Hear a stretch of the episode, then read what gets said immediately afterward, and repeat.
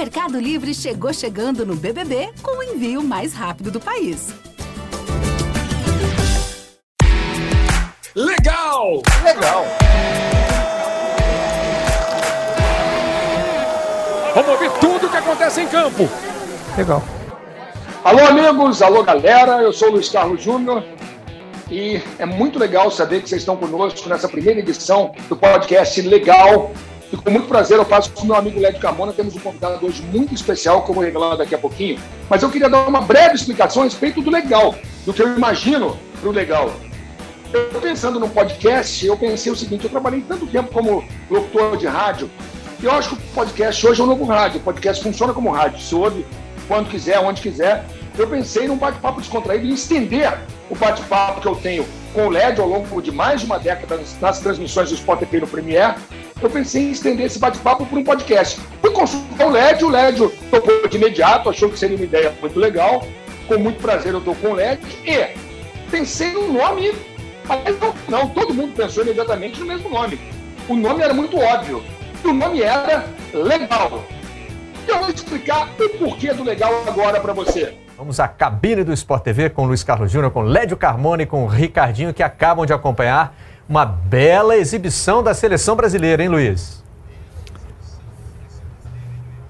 É verdade, Marcelo Barreto, eu queria só falar do seguinte: sem estar tá pescando nada com o computador na minha frente, o arquiteto italiano que construiu a Basílica foi cego por Ivan o Terrível, porque a Basílica ficou tão extraordinária que ele não queria que o arquiteto fizesse algo tão belo.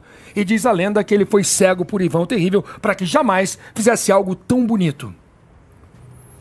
Legal. Muito bem, vamos falar do jogo aqui em Viena, então. Nós...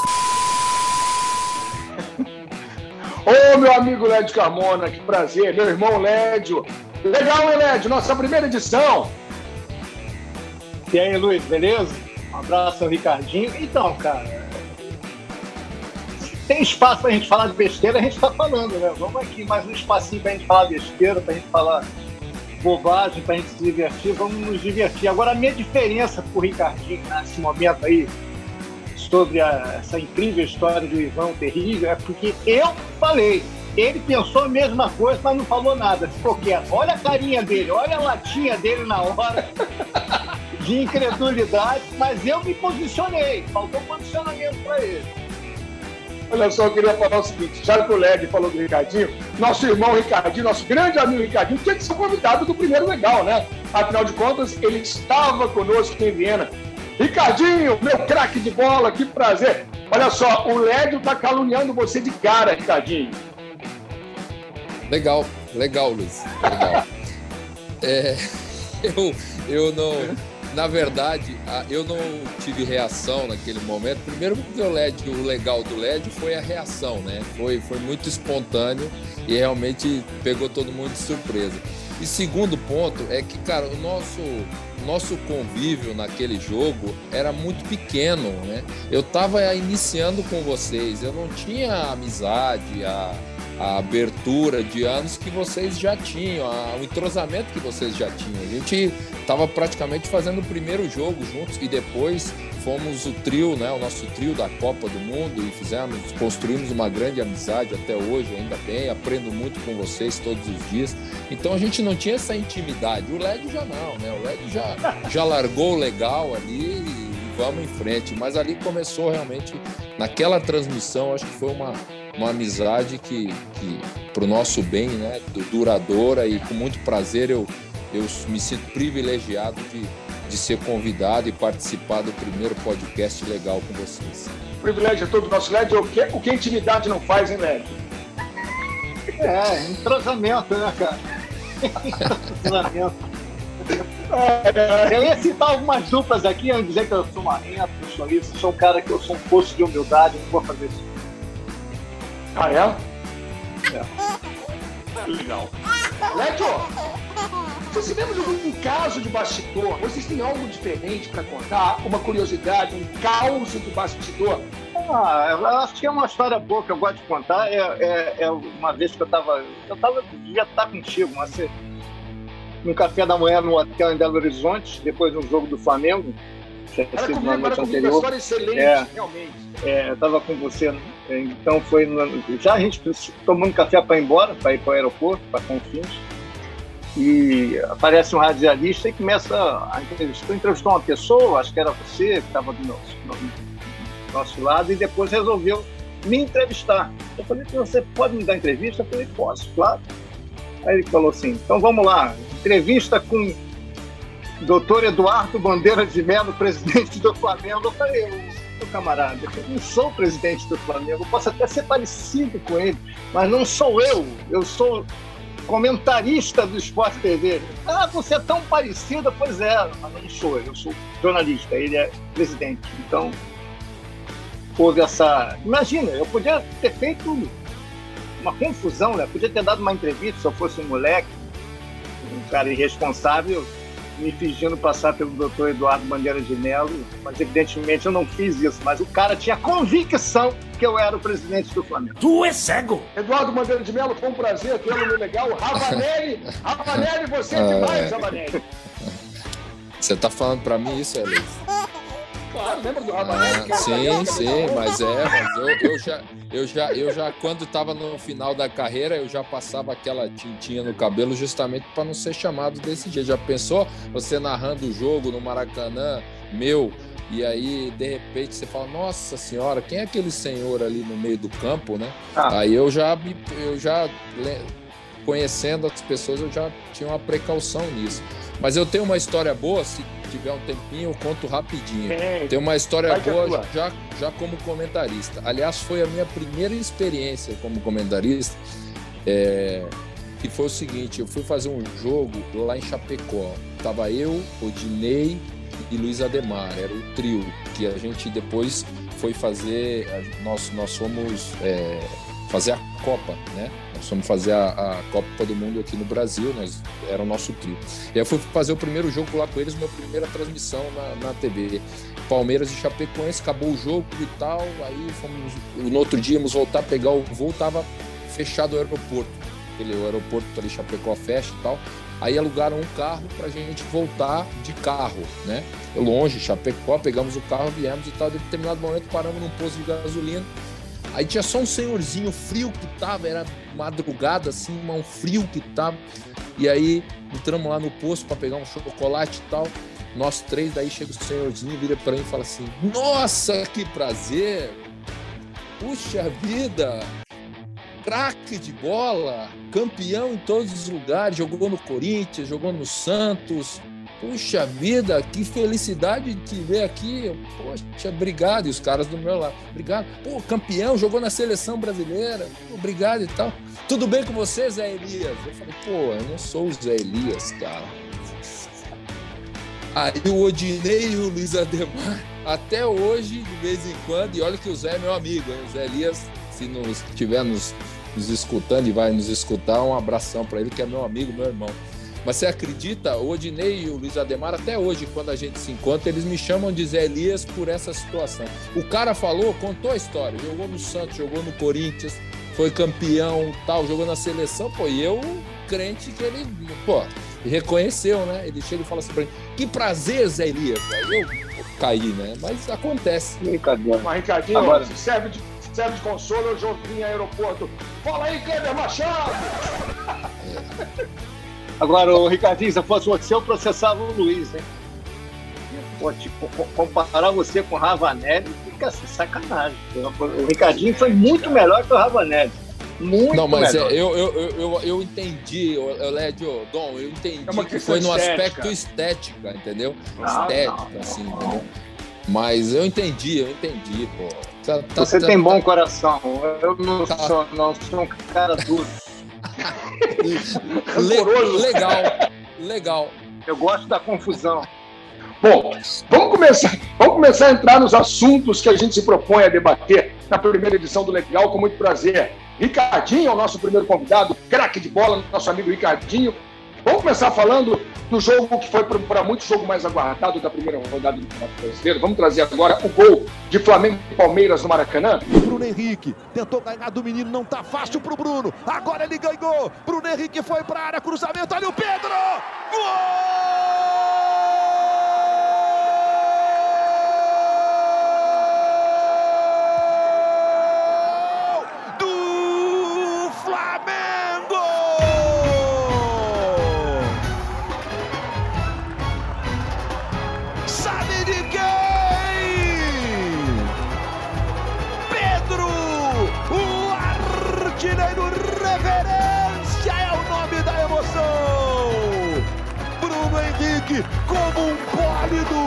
Ganhou pela primeira vez do Gabriel Menino no drible. O cruzamento é precioso. Pedro, categoria pé direito, joga o corpo à frente para estufar a rede do Palmeiras. 30, artilheiro reverência, presente no Maracanã. Com a narração do nosso amigo Luiz Roberto, um para o Flamengo, zero para o Palmeiras. O que você achou do jogo, Lédio? Então, achei um bom jogo. Um bom jogo, é, muito equilibrado no primeiro tempo, bem jogado e equilibrado. É, pouco abaixo do jogo da Supercopa em Brasília, mas ainda bom. O Palmeiras teve chance, o Palmeiras conseguindo equilibrar bem o jogo. Por que o Flamengo não perde do Palmeiras a oito jogos? Os jogos normalmente são equilibrados, são parelhos, mas o Flamengo ganha sempre na individualidade. Por quê? Porque o time do Flamengo é melhor que o do Palmeiras. Por isso que o, Flamengo, o Palmeiras vai ganhar do Flamengo, ele vai ter que ser, ter uma atuação perfeita. É aquela atuação de segurança, sem erros, e uniforme. Ontem o Palmeiras não conseguiu ser uniforme mais uma vez, acabou perdendo o jogo. São dois adversários fortes, mas o Flamengo ainda é melhor que o Palmeiras. Agora, Ricardinho, o Led falou em atuação, Diego Alves jogou muito, hein? Mais uma vez, né? Jogador experiente, importante. É, todo, todo grande time, Luiz e Lédio, e a todos que nos acompanham, nos escutam, é, precisa ter um grande goleiro e precisa ter um grande goleiro porque é, existem situações, e esse jogo é mais uma prova, de que nos grandes jogos, é, você tendo um grande goleiro, ele faz a diferença no resultado. Se a gente pensar, analisar um pouquinho o primeiro tempo, o Diego Alves fez uma defesa numa, num complemento do Luiz Adriano, um cruzamento do Rony, que a bola bate na perna direita dele que era um gol não que daria vitória para o Palmeiras, mas mudaria todo o cenário do jogo. Se a gente levar em consideração que o Palmeiras é um time muito forte no contra-ataque, na transição, na, enfim, na, na jogada em velocidade, e é mesmo, porque o Rony é um jogador muito rápido, porque o Palmeiras é treinado e tem essa saída rápida, lógico que o cenário do jogo seria outro. Ricardo, nosso amigo Leg, durante muitos anos, deu nota para jogador de jornal. Você sabe disso. Inclusive, eu acho que ele deu nota baixa para você em algum momento, entendeu? Com certeza eu devo ter merecido. Mas aí a gente criou um conceito diferente aqui no Legal. Vamos aos conceitos. Lédio Carmona, alguém foi muito legal no Flamengo e Palmeiras? Acho que os dois goleiros foram muito legais. O Diego Alves, o Everton também fez defesas importantíssimas, defesas importantíssimas. O, o, o, Bruno Henrique no segundo tempo, Diego fez um bom jogo também. Um, e o Rony, cara. O Rony, em alguns momentos, parece o Robson Cruzoé no ataque do Palmeiras, né, cara? A bola para ir, ele consegue ganhar por cima, ele consegue ganhar por baixo, vai na velocidade, ele ri, ele reclama, ele. Enfim, cara, eu acho que o Palmeiras apesar de ter um grande time, ele, ele tem que dar mais opções ao Rony. Não é só bola para o Rony. Essa questão do repertório ofensivo, o Abel reclama da gente, Abel Ferreira, mas é um fato. É, é, é, o Palmeiras, essa jogada dá certo, mas ela precisa ter variações. O Rony não aguenta fazer o que ele faz o jogo inteiro. E ontem, mais uma vez, ele estava lá incomodando, desbravando. Eu acho que foram esses jogadores que me chamaram a atenção. Os, os dois goleiros, Bruno Henrique Rony, Pedro pela astúcia no gol e o Diego. Alguém foi legal? Legal? Sim. É... Começamos pelo muito legal. Quem foi legal? Acho que. Deixa eu pensar aqui. O Luiz Adriano não fez um, fez um jogo legal. Fez um jogo legal. Acho que o Felipe Melo, enquanto teve fôlego também. E pelo lado do Flamengo, Gerson não fez um jogo legal, acho que foi um jogo abaixo dele uh, mais uma vez. Everton Ribeiro também não. Gostei do, do Felipe Luiz, fez um bom jogo, sofrendo um pouco com a velocidade do Palmeiras nos contra-ataques, mas conseguiu fazer um bom jogo. E mais uma vez, uh, a segurança do William Arão. Foram jogadores legais. E legal. Acho que foi um jogo de alto nível. Eu estou com dificuldade de achar um, um, jogador que tenha tido um comportamento ilegal ontem, Luiz. Eu, eu não estou querendo ficar em cima do muro, não, mas foi um jogo tão bom, com tanta qualidade, que eu vou Dessa vez eu vou pular. Acho que ninguém merece a ilegalidade ontem, não. Beleza. Vamos repassar então, quero passar com você e com o Ricardinho a classificação atualizada do Campeonato Brasileiro, que tem na primeira posição Bragantino, segundo é o Bahia, terceiro Ceará, depois Fortaleza, Atlético Paranaense, o Flamengo é o sexto, o Atlético Goianiense sétimo, depois Cuiabá, Esporte, Juventude, Inter, São Paulo, Fluminense, Grêmio, Atlético Mineiro, América Mineiro, os quatro últimos, Palmeiras, Corinthians, Chapecoense e Santos. Ô, Ricardinho, vamos lá. Primeiro o seguinte, um belo início do futebol nordestino, né? Os clubes do Nordeste foram muito bem na primeira rodada. E, e o que você pensa dessa classificação inicial? Obviamente é só uma primeira rodada. Sim, os clubes do, do Nordeste começaram bem. É lógico que é só uma primeira rodada, né? O início do Campeonato Brasileiro. É, Existem algumas equipes já que foram muito bem nos estaduais e tem uma manutenção para início de brasileiro. Existem outras que não foram tão bem, que tem alguns, alguns ajustes. Bom, eh, se a gente levar em consideração que até treinador já caiu, né? A gente fala foi só uma primeira rodada, mas até treinador já mudou, quer dizer, tá tudo muito é tudo muito estranho. Mas eu, eu, eu acho que a gente tem que esperar aí pelo menos umas sete, oito rodadas para a gente poder realmente é, começar a definir, é, não os times que vão brigar pelo título, porque eu acho que, pra, pelo menos para mim, isso está muito claro. Independentemente da primeira rodada, nós temos aí quatro, cinco times, vai, no máximo para exagerar, seis no meu entendimento, que, que vão brigar pelo campeonato.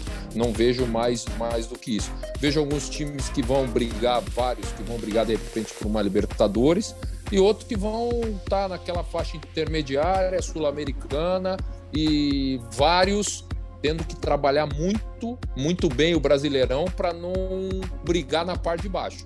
Existem aí vários times que vão ter que trabalhar bem para não ficar brigando lá embaixo e ficar numa zona de sul-americana intermediária para não correr risco. Mas tem que esperar umas rodadas, Luiz. Eu acho que uma só é muito pouco para a gente fazer qualquer tipo de, de, de previsão. Eu vejo pouquíssimas chances de dois times de Fortaleza brigarem para não cair.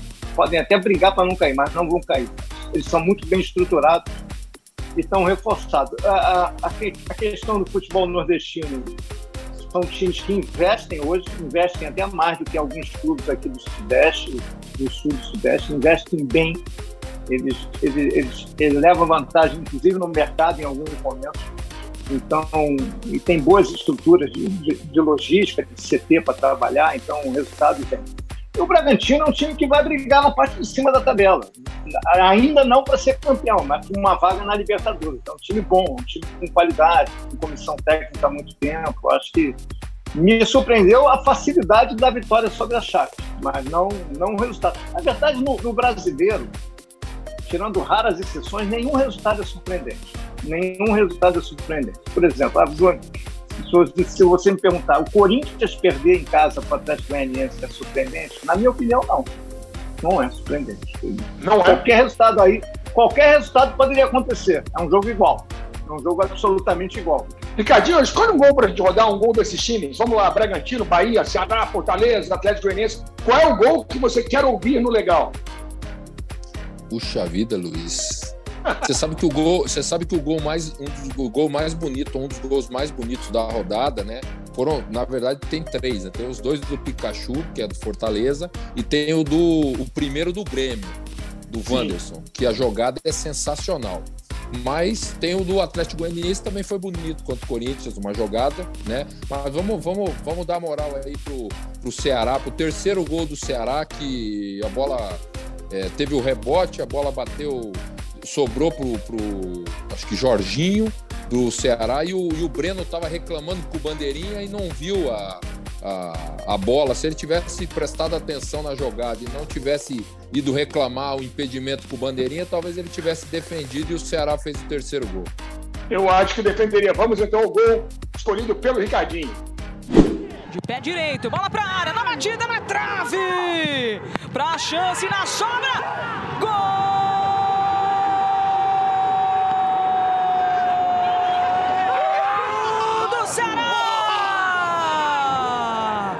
Jorginho, professor Anatalaque dele.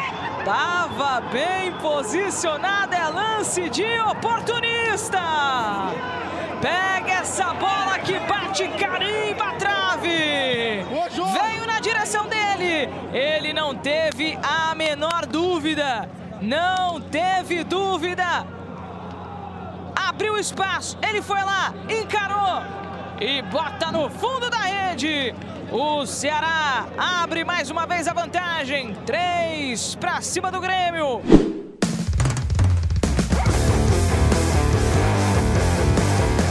Olha, é um lance inusitado. Por que, que o Breno não foi na bola? Ficou reclamando?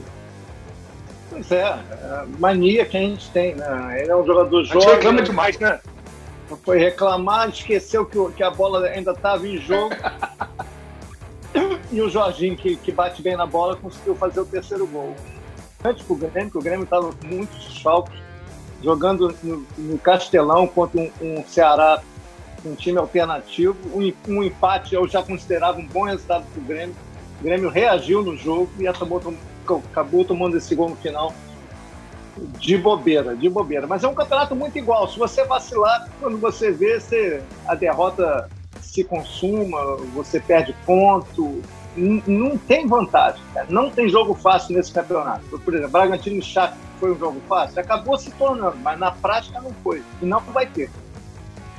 Dom Carlos, você participou da transmissão do jogo do Internacional com o esporte. Eu vi parte do jogo. Parecia uma vitória tranquila. O que, que houve?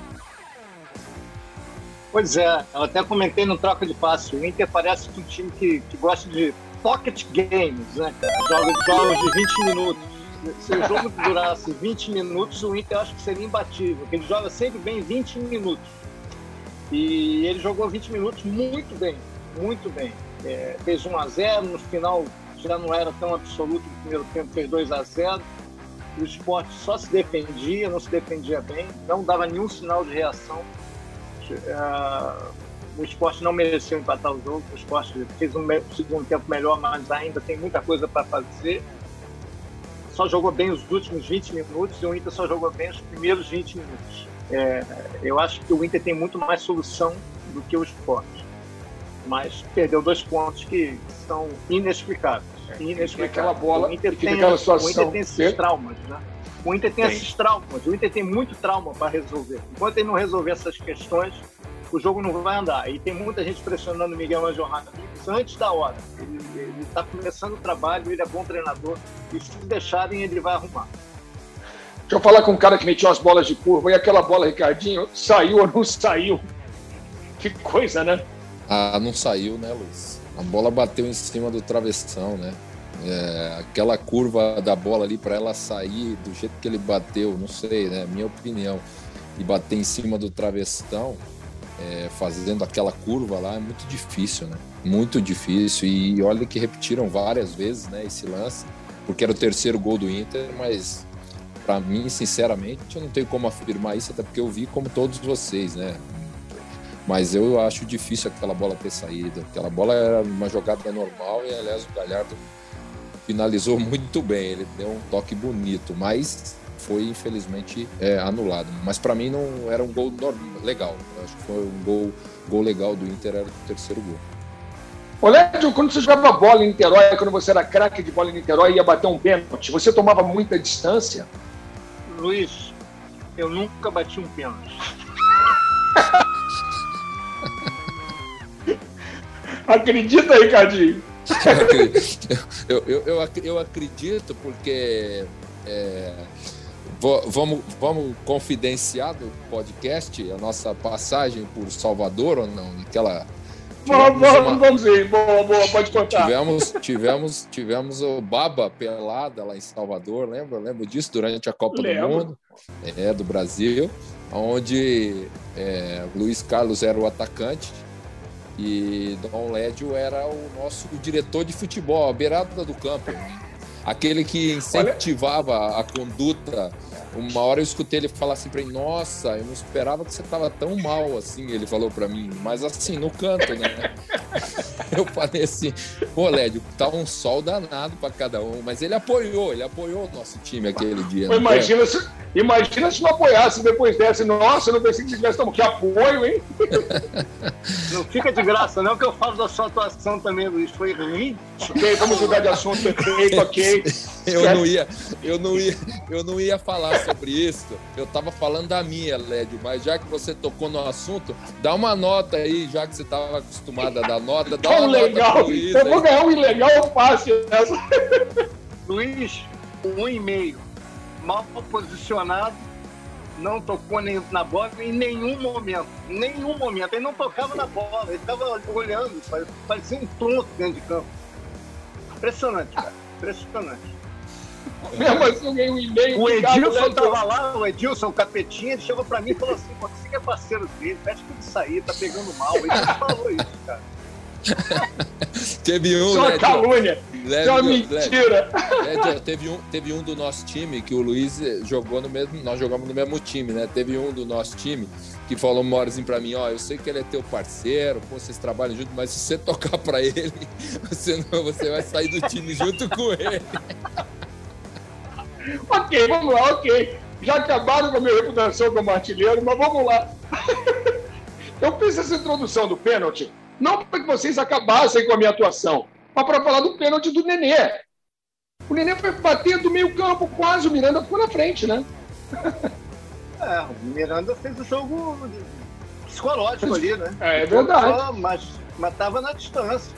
Enfim, o Nenê com 38 anos, experiente, não poderia ter se deixado, é, ter, ter se deixado abalar com, com aquela situação. E ele é um bom batedor de pênalti, né? Muito bom batedor de pênalti. Mas ali valeu a malandragem do, do Miranda. Talvez soubesse algum ponto fraco do Nenê, enfim, já foram adversários há muito tempo. Tem uma história ali, cara, que isso mexeu muito com o Nenê. Agora, não sei se vocês concordam. Depois do Gabigol, quem melhor bate pênalti no Brasil hoje é o Edenilson. Tá batendo Concordo. muito bem. Tá Concordo. batendo pênalti muito bem. Bate na O famosa, bochecha, falou, na famosa bochecha da rede, né? É, Bate o. Pedrinho falou ontem. cara. Ele, ele acerta sempre a, a- o lado da rede, a bochecha da rede, é difícil pro goleiro. E outra, ele, ele tem uma batida seca na bola. A gente fala batida seca. Ele, o, o pé de apoio dele, é, é- o, o movimento de pé de apoio e batida na bola é muito rápido. Você pode ver, ele apoia o pé esquerdo e já bate. Ele é, ou no lado esquerdo do goleiro, ou ontem, que nem foi do lado direito do goleiro, né? Ele tinha feito já outros pênaltis que ele bateu no ângulo do lado esquerdo do goleiro. Ontem foi do lado direito do goleiro. E, e ele, a, a movimento de batida é muito rápido. Realmente ele está se especializando nessa batida, está batendo muito bem. Ele, você falou o Gabriel, outro que bate bem e que ontem é, fez falta na penalidade, né? Já que o Corinthians perdeu o pênalti, é o Fábio Santos. O Fábio Santos no Corinthians também, as penalidades que ele bateu até agora também tem uma, uma porcentagem de acerto muito, muito alta. Mas é isso, é, a competência da penalidade é importantíssima. E olha, você começou, Luiz, falando do Nenê. O Nenê é um bom batedor de pênalti, hein? Ele, ele, tem, ele fez muitos gols pelo Fluminense de pênalti. Mas realmente no, no, no jogo contra o São Paulo ele, ele acabou tomando uma pressão do, do Miranda e aí vai malandragem, experiência dos dois lados. O Nenê, aparentemente, ele vai lá, ajeitou a bola, ele conta os passos. Vai voltando, vai se posicionando, vai se reposicionando o Nenê.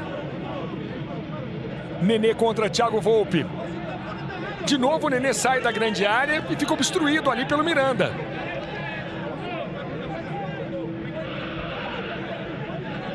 Que confusão para bater um pênalti, hein? Para aí, ninguém encosta. Nenê fica entre Lisieiro e Miranda. É pênalti para o Fluminense. São Paulo 0, Fluminense também 0. Mais de dois minutos, partiu o Nenê. Bateu o pênalti, Volpe. Olha o Nenê com a sobra. Pega Thiago Volpe, Nenê perde o pênalti.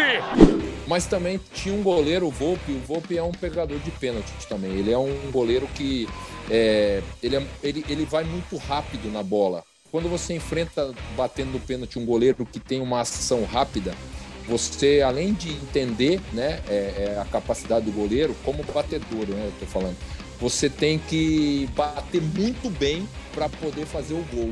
uma batida mais ou menos, que foi o caso do Nenê, não foi uma boa batida. Também ele não bateu mal o pênalti, lógico. O pênalti que não acerta, que não sai gol, é, é, um, é um mau pênalti, né? Pelo menos é considerado que a bola entrando é bom, não entrando é ruim. Mas ele também não bateu mal, que, sabe, pegou errado na bola, não. Só que ele enfrentou um goleiro que é rápido. E aí a necessidade de você ser cirúrgico, de você ter uma batida boa para poder tirar bem do goleiro, senão o goleiro tem a capacidade da defesa. O Diego Alves é assim também. Um jogo conservador, burocrático, enfim, acho que foi um jogo com certo lado de ressaca. E você não tem, você não pode ignorar o Fluminense. O Fluminense é um time que, quando encaixa, é, ele, ele, ele funciona muito bem. O Fluminense tem dificuldade contra o Flamengo, mas ele conseguiu encarar o River duas vezes e, e, jogar bem contra o River. Ele agora encarou o São Paulo, jogou bem contra o São Paulo. É um time difícil de ser batido e que não tem medo de jogar fora de casa. Eu acho que pelas circunstâncias foi um bom resultado para os dois, mas eu esperava mais de São Paulo. Eu esperava mais de São Paulo, uma atuação mais de campeão de time que está empolgando na temporada. E não foi uma atuação empolgante. Foi uma das atuações mais medianas do São Paulo no ano até agora. E o jogo, no, no geral, não foi bom também. Foi bem abaixo de Flamengo e Palmeiras. Eu queria falar sobre uma declaração, sobre um depoimento que deu que falar no sábado, né? Um momento sincerão do Léo Matos do Vasco, depois da derrota do Vasco na estreia da Série B. O Operário venceu por 2 a 0 Vamos ouvir então o Léo Matos aqui no Legal? Eu costumo dizer para meus amigos, para minha família, que o homem não pode apanhar na mesma esquina duas vezes. Se ele passou por ali, não, não deu certo, apanhou, ele tem que ir por outro caminho. E nós, no campeonato estadual, já, já teve algumas situações parecidas como essa, entrar sem intensidade no jogo. E o que a gente vem falando desde o início é o seguinte, se a igualar na força, a gente não vai ganhar. Uma equipe muito bem preparada, veio aqui, deu um nó na gente, a gente não conseguiu se livrar. É, o Marcelo vem durante esses três meses aí tentando implementar o sistema de jogo dele. Muitas vezes a gente conseguiu fazer, mas hoje foi um dia infeliz que a gente não conseguiu aplicar nada do que ele pede. Segunda divisão é assim, a gente vai ter que se adaptar. Nós temos jogadores no elenco que tem muita, muita qualidade técnica, mas precisa de mais intensidade para vencer esse tipo de competição, precisa de mais intensidade. Ô, Lédio, o Vasco repete os erros do passado, é isso? Não vai conseguir sucesso na Série B? O que você achou aí do Léo Matos? Eu acho que ele, que, que, ele foi sincero, foi uma atuação horrorosa do Vasco, muito mal, foi dominado. Eu já imaginava que fosse. Eu me informei sobre o operário de, de, de Ponta Grossa, o Ricardinho conhece bem. Eu já sabia que ia ser um jogo difícil, mas eu não, não imaginava que o Vasco fosse jogar tão mal. Eu imaginava que o Vasco talvez até não ganhasse o jogo mas jogar tão mal desse jeito realmente não. Já era um sinal nos jogos contra o Botafogo na Taça Rio que o Vasco não jogou bem. Acho que o Vasco não tem um mau time para jogar essa Série B, tem condição de subir. Acho que não é para ficar com terra arrasada com a derrota, mas é para ficar com sinal alerta, sinal de alerta. Porque todos os times, praticamente todos os times que estão na Série B têm mais ou menos o mesmo nível. Tem um um pouco melhor que o outro, mas não vai ter um jogo carne assada que você vai pegar, você vai ganhar. Você vai ter que se matar em todos os jogos. Você vai ter que estudar adversário.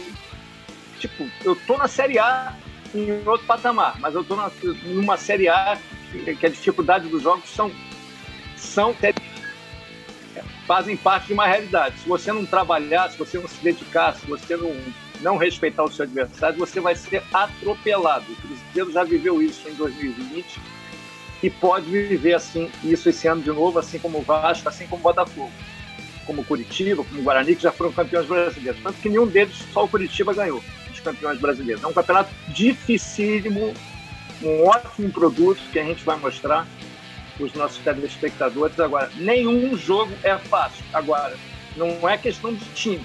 O time do Vasco é um time que dá para brigar. É uma questão de postura. O time teve uma atuação péssima Parece que estava jogando contra um vento. Ninguém ganha do vento. O vento vai ganhar, porque o vento é mais bem preparado. E o Operário de, Ponta Grossa é um bom time. É um bom time, já conhece a Série B, tem estrutura. E o Vasco, acho que esqueceu disso tudo aí. É o Beabá. Beabá. Tá certo, Elmar. Meu maestro Ricardinho, eu queria um pacotão aí Cruzeiro, Botafogo. São cinco campeões da Série A jogando a Série B. Como é que você viu essas estresses? Como é que você analisa essa situação ruim do Vasco? Cruzeiro também perdeu, enfim. Cruzeiro, Botafogo, Guarani, Vasco e Curitiba. Como o Led já falou, dos cinco que foram campeões na Série A, só o Coxa venceu. Luiz, é, a primeira situação que esses clubes, especificamente, né, os cinco campeões brasileiros já, é, tem que entender, principalmente é, Botafogo, Vasco e Cruzeiro, já que o Guarani há algum, alguns anos já disputa a Série B, e agora o Curitiba, né, que retornou esse ano à Série B, voltou para a Série B, mas é, é, que já teve outros anos atrás, é o seguinte: precisa competir. A Série B é assim, os times são têm o mesmo nível. É, não vai ter nenhum time que, ó, esse é um super time que vai atropelar todo mundo. Pelo menos por enquanto não, nós não temos. E acho que nós não vamos ter na Série B. O que esses times têm que entender é que a Série B, diferentemente da Série A, você precisa primeiro competir, enfrentar o seu adversário, ter uma boa postura tática. E aí vai a questão também do, de organização do treinador, de estratégia do jogo, mas principalmente os jogadores desses times, Botafogo, Vasco e, e, e Cruzeiro, entenderem que a Série B você precisa dessa competitividade. Depois, sim, aí você vem a qualidade do seu jogo. Por quê? Porque é, a diferença entre um time e outro, se ela vai existir dentro de uma partida, é muito pequena. E aí você consegue, com qualidade, competitividade, se sobressair ao adversário. Se você achar que só vai ganhar na qualidade, ou sendo uma equipe de camisa é, grande, é, de uma grande torcida, de uma história e, de conquistas no, no cenário nacional, você não vai conseguir êxito na Série B. Outras equipes conseguirão, com mais organização, com competitividade maior. Então, essa primeira rodada, eu acho que mostrou muito isso né, para os times. É lógico que, como nós falamos da Série A, serve para a Série B, é apenas uma rodada. Né? Então, não dá para você também é, cravar todas as situações porque só aconteceu um jogo e uma rodada. Mas já algumas situações você pode colocar. O Vasco tem que competir, se organizar, o Botafogo tem que competir, tem que entender a Série B, Cruzeiro pelo segundo ano seguido a mesma coisa, né? Entender que é difícil jogar em, nos, nos, quatro cantos do país, né? Você tem que às vezes atravessar o país para jogar. Então, assim, essas são situações que se os clubes entenderem, eles vão ter uma facilidade ou de repente uma chance de voltar à Série A.